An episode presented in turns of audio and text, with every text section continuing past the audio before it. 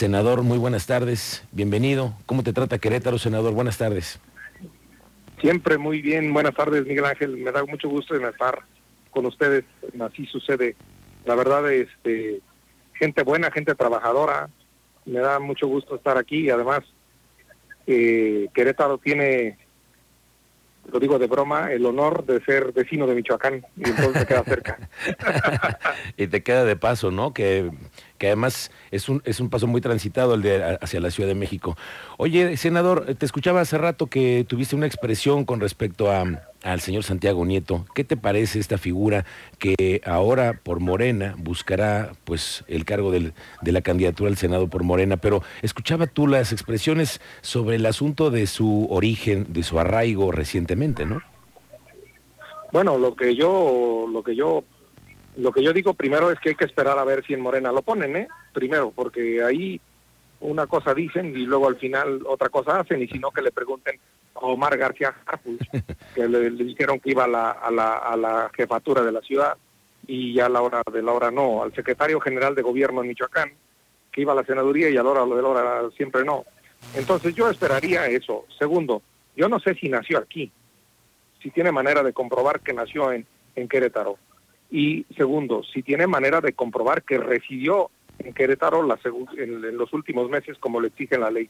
Él sabe de leyes y yo también y yo no sé si los querétanos, ese es un asunto de ustedes, y las queretanas se sienten representados con él. Ese es un asunto de, que sus familiares estén en San Juan del Río y sean de San Juan del Río y que él haya estudiado en la Universidad de Querétaro no le hace satisfacer los requisitos que establece la ley. Y lo que sí es, conozco es que la ley de Hidalgo establece que para ser procurador, que para ser encargado del despacho, se necesita haber residido los tres últimos años en Hidalgo. Entonces, es en Hidalgo en donde, eh, en donde él residió.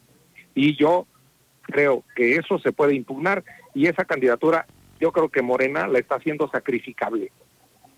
Tanto así, de, de, plano, ¿crees que eh, eh, legalmente pueda echarse abajo una candidatura de esta solamente por no acreditar el tema del arraigo? No, no, no, no, no, por supuesto, porque es un asunto de un requisito que establece la, la, ley y por supuesto que, se necesita cumplir con los requisitos.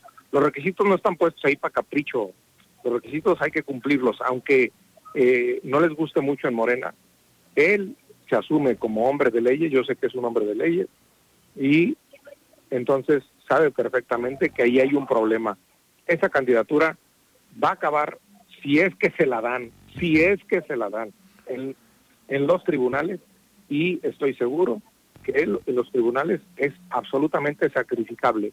Hay alguien ahí que va a ser el bateador emergente, hay alguien ahí en la cancha, en la en la en las casillas, en la caseta, eh, en la banca calentando para sustituir a ese candidato sacrificable.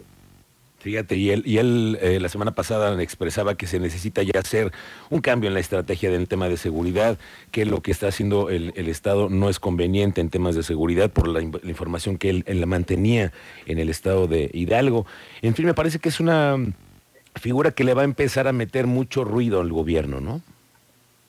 Pues en, en todo caso, lo que hace lo que hace falta es no echarse la culpa entre Hidalgo y Querétaro no es no echarse la culpa entre los estados y coordinarse mejor y saber claramente quién persigue qué delitos. Hay delitos que persigue la federación, hay delitos que persigue la delincuencia organizada, por ejemplo, la federación.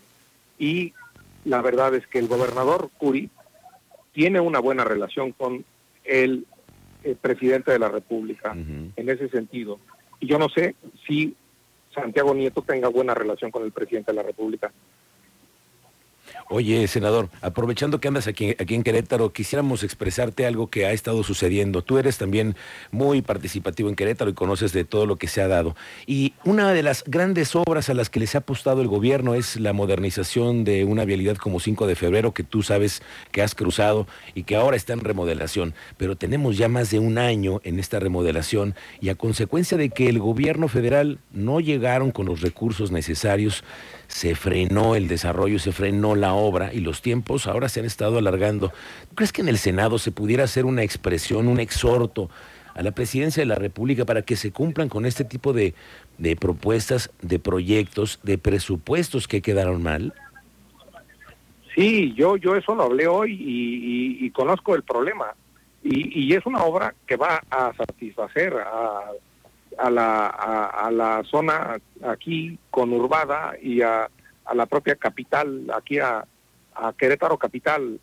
Eh, en ese sentido, yo sí creo que muchas obras locales se han retrasado por la falta de pago. No es una queja de Querétaro, es una queja de muchas ciudades del país que, que proyectaron obras y que a la hora de la hora el gobierno no les entregó los recursos.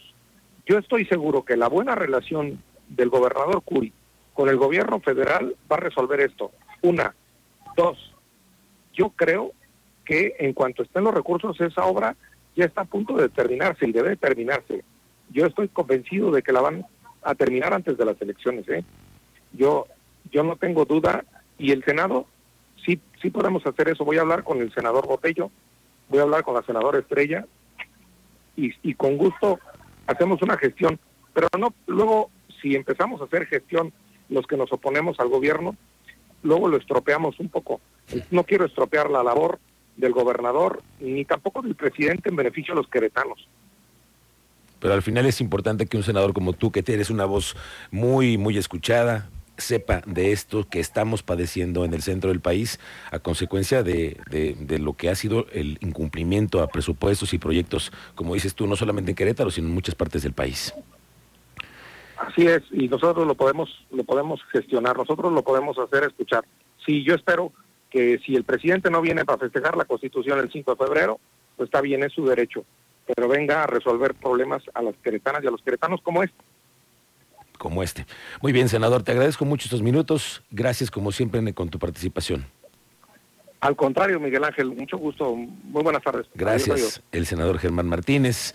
Pues ahí las expresiones respecto a dos temas, ¿no? Ya lo escuchó usted, el tema de Santiago Nieto y lo que viene con 5 de febrero, que bueno, pues ya estamos en la primera quincena de enero y ahí va la obra, ¿no? Pero,